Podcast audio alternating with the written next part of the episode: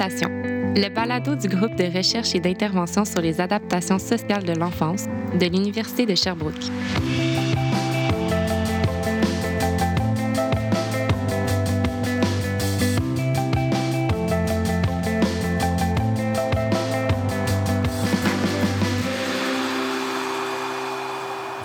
14 ans et aider notre mère à atteindre la sclérose en plaques à descendre les escaliers, faire des exercices de mathématiques avec notre petit frère parce que nos parents s'occupent de notre sœur atteinte d'un handicap, ou encore aider notre grand-mère à prendre ses médicaments pour l'Alzheimer, voilà différentes formes que peut prendre la jeune aidance.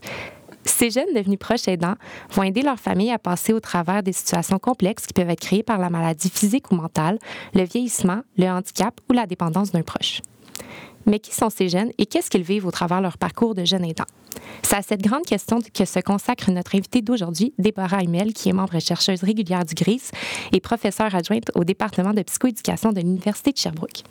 Bonjour Déborah, merci d'être venue discuter avec nous aujourd'hui. Bonjour. Donc, Déborah, tu t'intéresses à un sujet qu'on pourrait dire qui est assez émergent au Québec, la jeune aidance.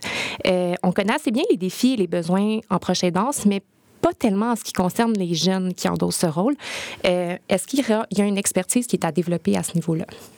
Oui, absolument. Il y a une expertise qui est à développer. En fait, la, la jeune aidance a, a été euh, nommée, si on veut, comme découverte, on pourrait dire, dans un certain point, euh, dans les années 90, surtout au Royaume-Uni.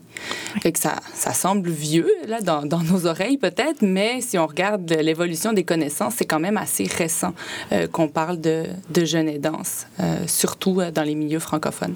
Puis pour commencer, c'est quoi exactement euh, la jeune aidance? La jeune aidance, il y a plusieurs définitions parce qu'en fait, ça dépend de, euh, de l'étendue d'âge. Il y en a qui vont dire que c'est les mineurs, fait que ça pourrait être les 15 à 18 ans.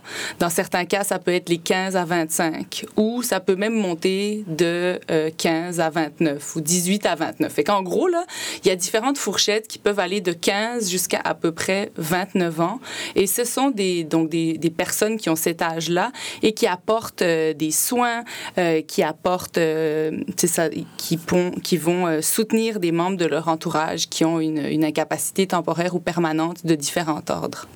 OK. Puis, quels sont les défis qui peuvent être rencontrés en général là, quand on est un proche aidant? De façon générale, peu importe l'âge. Oui, peu importe l'âge. Oui, peu importe l'âge. Mais quand on est personne proche aidante, ça veut dire qu'on a quelqu'un dans notre entourage, que ce soit quelqu'un de notre famille ou avec un lien affectif, ça n'a pas nécessairement besoin d'être de notre famille, mais qui vit une situation qui est difficile. Et nous, on décide, enfin nous, une personne proche aidante va décider de prendre soin d'elle. Euh, ça peut être de différentes ordres comme tu décrivais un petit peu plus tôt, et ben les défis, c'est que souvent, ben on le fait en plus de ce qu'on a déjà à réaliser, en plus du travail, éventuellement en plus de s'occuper de sa famille. Euh, on n'est pas toujours pris au sérieux par le système de santé ou le service des, les, les, services sociaux. Donc c'est un, un grand rôle. Plus on ajoute toute l'émotion, la, l'affectivité que ça signifie pour la personne de, de prendre soin de quelqu'un qui, qui a des défis. Donc tout ça, c'est un petit peu le, le le fardeau, si on veut, là, si on veut dire un peu négativement, que les défis qui peuvent être rencontrés par une personne proche aidante. Puis pourquoi on s'intéresse particulièrement aux jeunes aidants? Est-ce que la réalité est si différente que, mettons, quelqu'un qui est dans la cinquantaine qui est proche aidant? Ben, on est plusieurs personnes à penser que oui, parce que principalement, il y a quelque chose au plan développemental qui est particulier quand on a 15, 18, 25 ans. On est, euh, on est dans un, souvent dans un développement identitaire. On a des tâches à réaliser au plan euh, identitaire, au niveau de la carrière. Euh, Peut-être qu'on est encore aux études ou on va commencer à faire un premier emploi. Euh, on va avoir toute notre vie éventuellement. Est-ce qu'on est prêt à fonder une famille, des premières relations amoureuses? À se détacher souvent de euh, notre famille d'origine, de nos parents. Fait qu'il y a tout, tout un développement euh, euh, qui se passe à cette période-là. Fait que si on rajoute en fait l'expérience de proche aidante à cette étape-là, c'est comme si ça ça change la nature de l'expérience.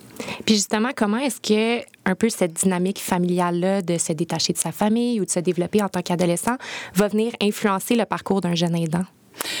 Mais ça, il n'y a pas. Euh, c'est difficile de répondre à cette question encore aujourd'hui. On ne sait pas vraiment ce que ça peut faire. Il y a autant, probablement autant d'histoires que de, que de trajectoires individuelles. Donc, on ne sait pas vraiment. C'est ça qu'on aimerait bien savoir. Qu'est-ce que ça change? Est-ce que ça change quelque chose? Est-ce que c'est aidant? Est-ce que ça rajoute des défis?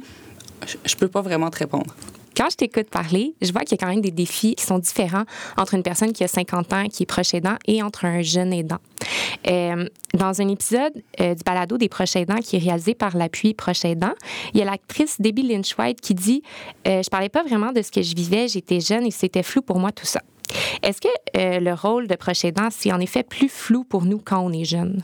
Oui, Absolument. C'est pas toujours évident de se reconnaître parce que justement, tu, le disais un peu plus tôt, l'image qu'on a, euh, c'est une personne d'une personne proche aidante, c'est une personne dans la cinquantaine qui va possiblement aider son père ou sa mère euh, qui euh, est atteinte, mettons, d'une maladie dégénérative. Ça pourrait être le, le cliché hein, ou le stéréotype qu'on pourrait avoir d'une personne proche aidante, alors que quand on est jeune aidant, c'est difficile parfois de faire la différence entre c'est quoi les tâches que je fais normalement comme jeune pour aider, puis à quel point ça devient comme de la jeune aidance.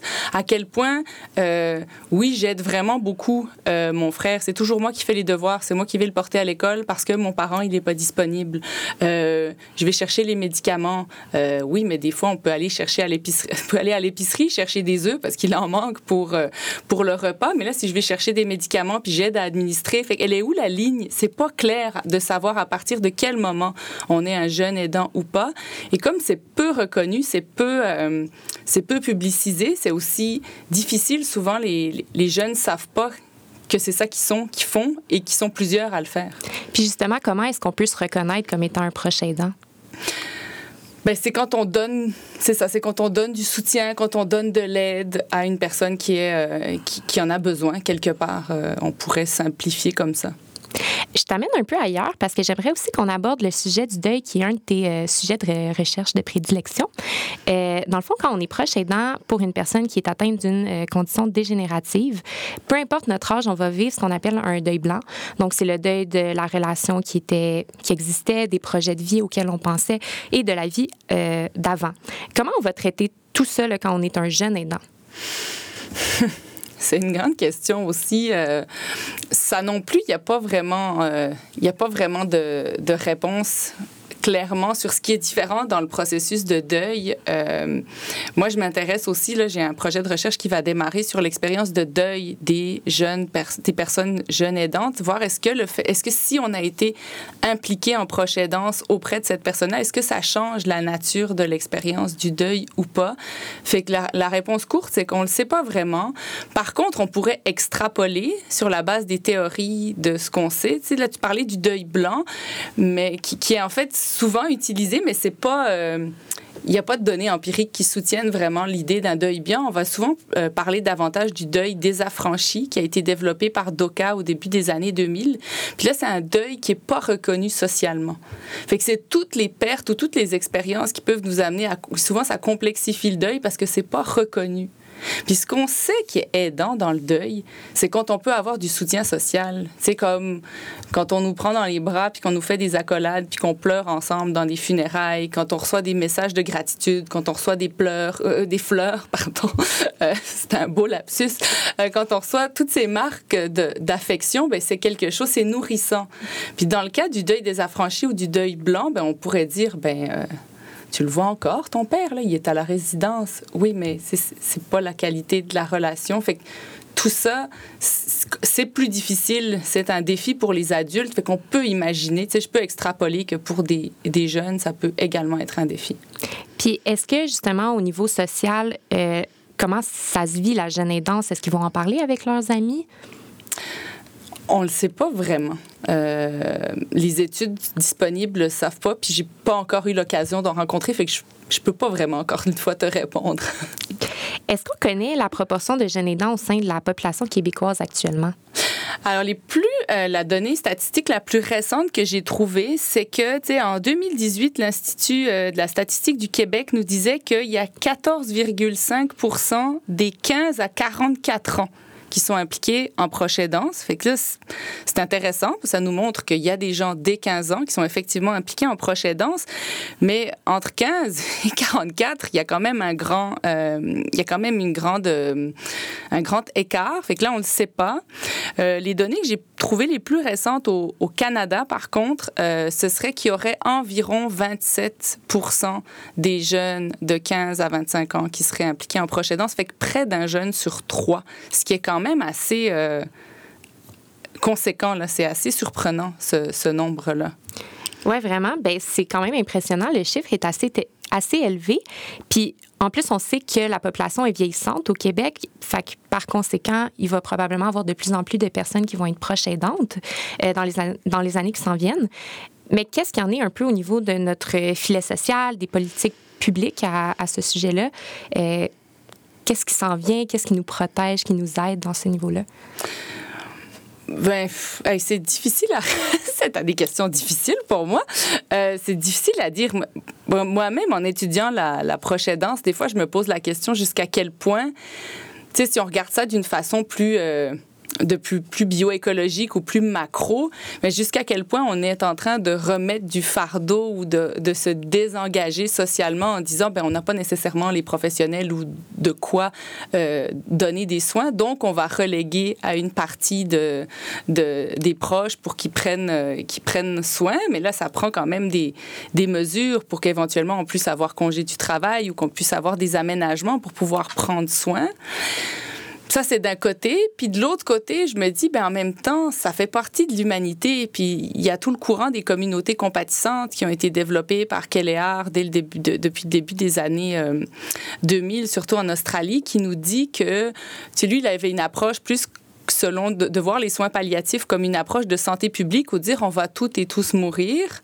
Puis pourquoi ce serait seulement les professionnels qui sauraient quoi faire pour accompagner la fin de vie? Quelque part c'est nous-mêmes, en tant qu'humains, on a une seule certitude à peu près, c'est qu'on va mourir. Donc là, il y a cette tension. Moi, je me retrouve des fois à avoir cette tension entre, oui, il y a quelque chose de naturel de prendre soin de l'autre puis de l'accompagner. Puis en même temps, il faudrait pas non plus que ce soit une excuse pour que les pouvoirs publics se désengagent et puis qu'on n'offre pas les ressources aux personnes qui en auraient besoin. Euh, ben, justement, un peu dans ce sujet-là, en 2020, le Québec a adopté le projet de loi 56, qui est la loi visant à reconnaître et à soutenir les personnes proches aidantes et modifiant diverses dispositions législatives. Euh, est-ce que tu peux nous en parler un peu de cette loi-là? Parce que je suis allée la voir, puis j'ai vu qu'il y avait certains angles morts un peu au niveau de la jeune aidance. Oui, absolument. Mais euh, je ne suis pas juriste ou avocate, fait que je vais pouvoir te parler globalement, euh, globalement de ce, de, cette loi-là. Elle a instauré un plan d'action gouvernemental avec vraiment des actions précises qui devront, si je me rappelle bien, aussi être remis euh, régulièrement à jour. il y a notamment aussi l'instauration, je pense que c'est un, observatoire, oui, c'est ça, l'observatoire québécois de la prochaine danse, fait il y a plusieurs choses qui ont été développées pour mieux reconnaître l'importance de, euh, de, de. Euh, je pense que ça vient aussi notamment avec du financement en recherche, puis avec une volonté d'avoir des partenaires dans le milieu communautaire. Fait que, globalement, c'est une excellente chose euh, qu'il y ait ce plan d'action-là. Mais tu as raison, là où le bas blesse, c'est qu'il y a quasiment si on, si on cherche, il n'y a pas jeune aidant, il n'y a pas l'âge. C'est vraiment très limité. Fait que là encore, on a comme, je pourrais dire, manqué une occasion d'aller rechercher, euh, de, mettre l'accent sur cette particularité de, de, la jeune aidance.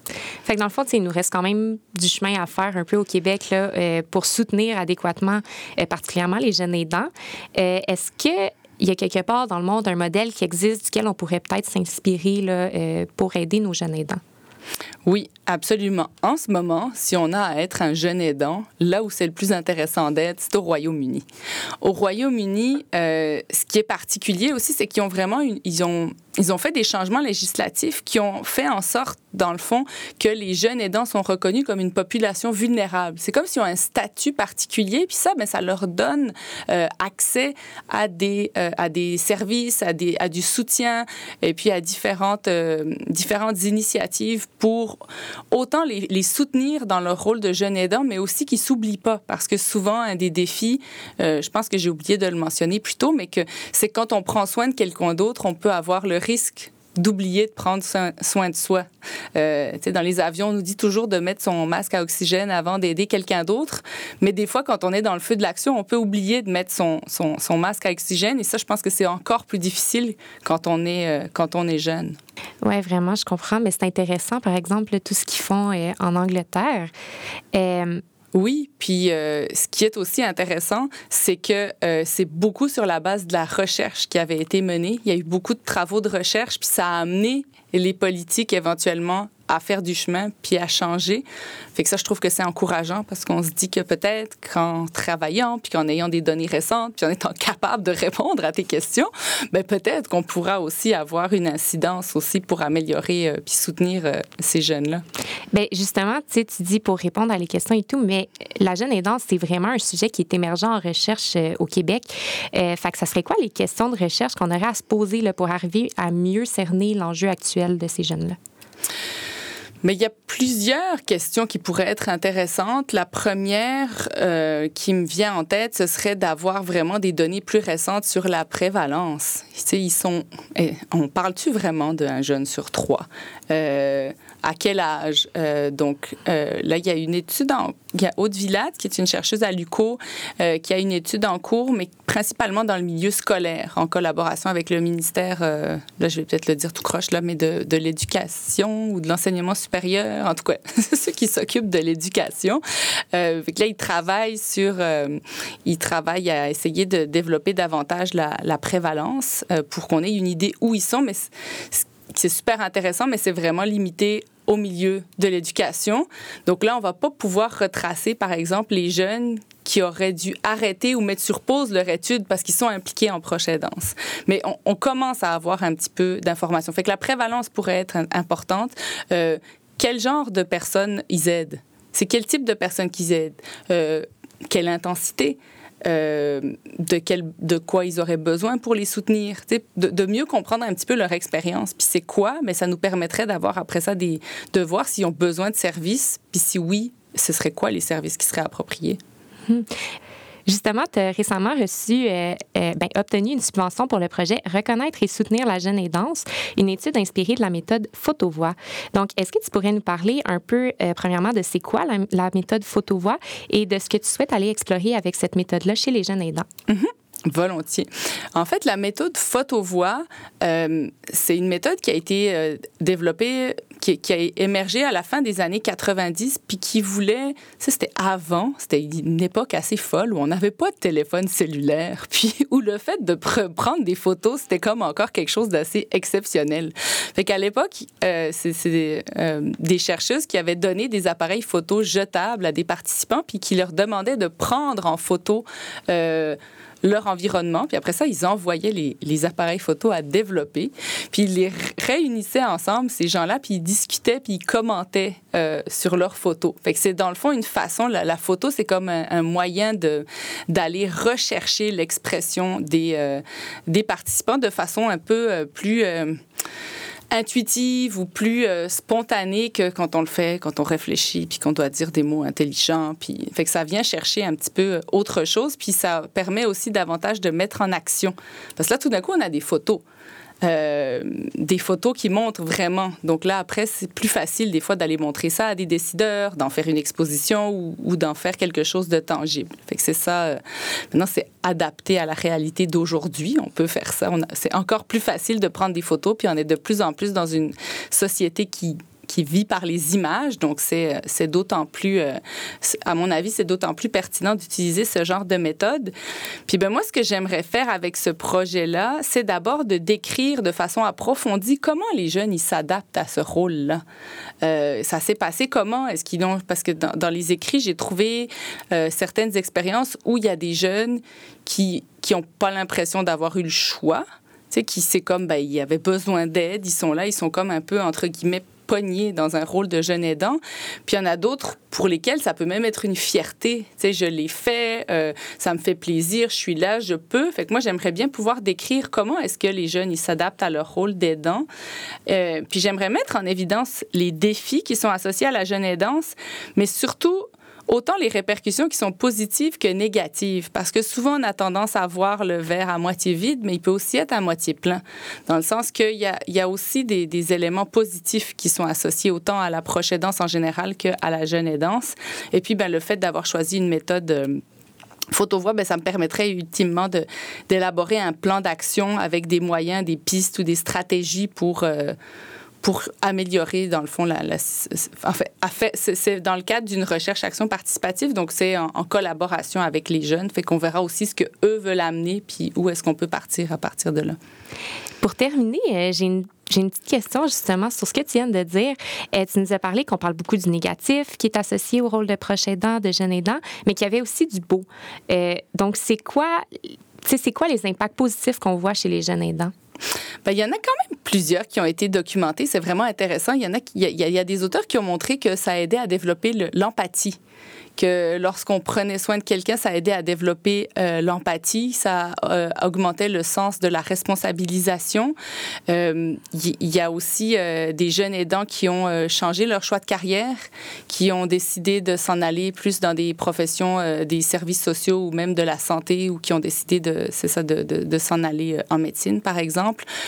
donc, il y a, y a, de la croissance aussi personnelle qui est associée à l'activité, une, une certaine maturation. Fait que, ce qu'on, une maturité, maturation.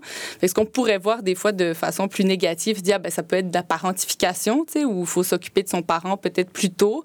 Le revers de la médaille, ben, c'est qu'on prend de la responsabilité, on mature peut-être plus vite. Fait que c'est pas, euh, pas noir ou blanc. C'est ça que, que je pense qu'on, veut essayer de, de départager. Mais merci beaucoup, Déborah, d'avoir pris le temps de venir discuter de ça avec nous aujourd'hui. C'était vraiment un sujet euh, super intéressant qu'on connaît peu. Euh, donc, merci euh, d'être venu discuter de ça.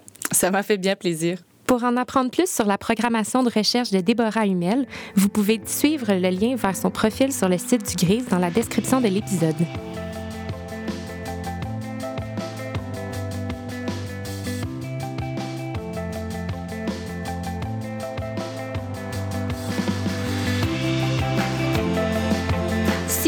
En savoir plus sur la programmation de recherche du GRIS, rendez-vous sur notre site web au www.grise.ca. À l'animation, Lauriane Hébert. À la recherche et à la production, Sonia Anvar. Et à l'enregistrement, le studio Balado du service de soutien à la formation de l'Université de Sherbrooke.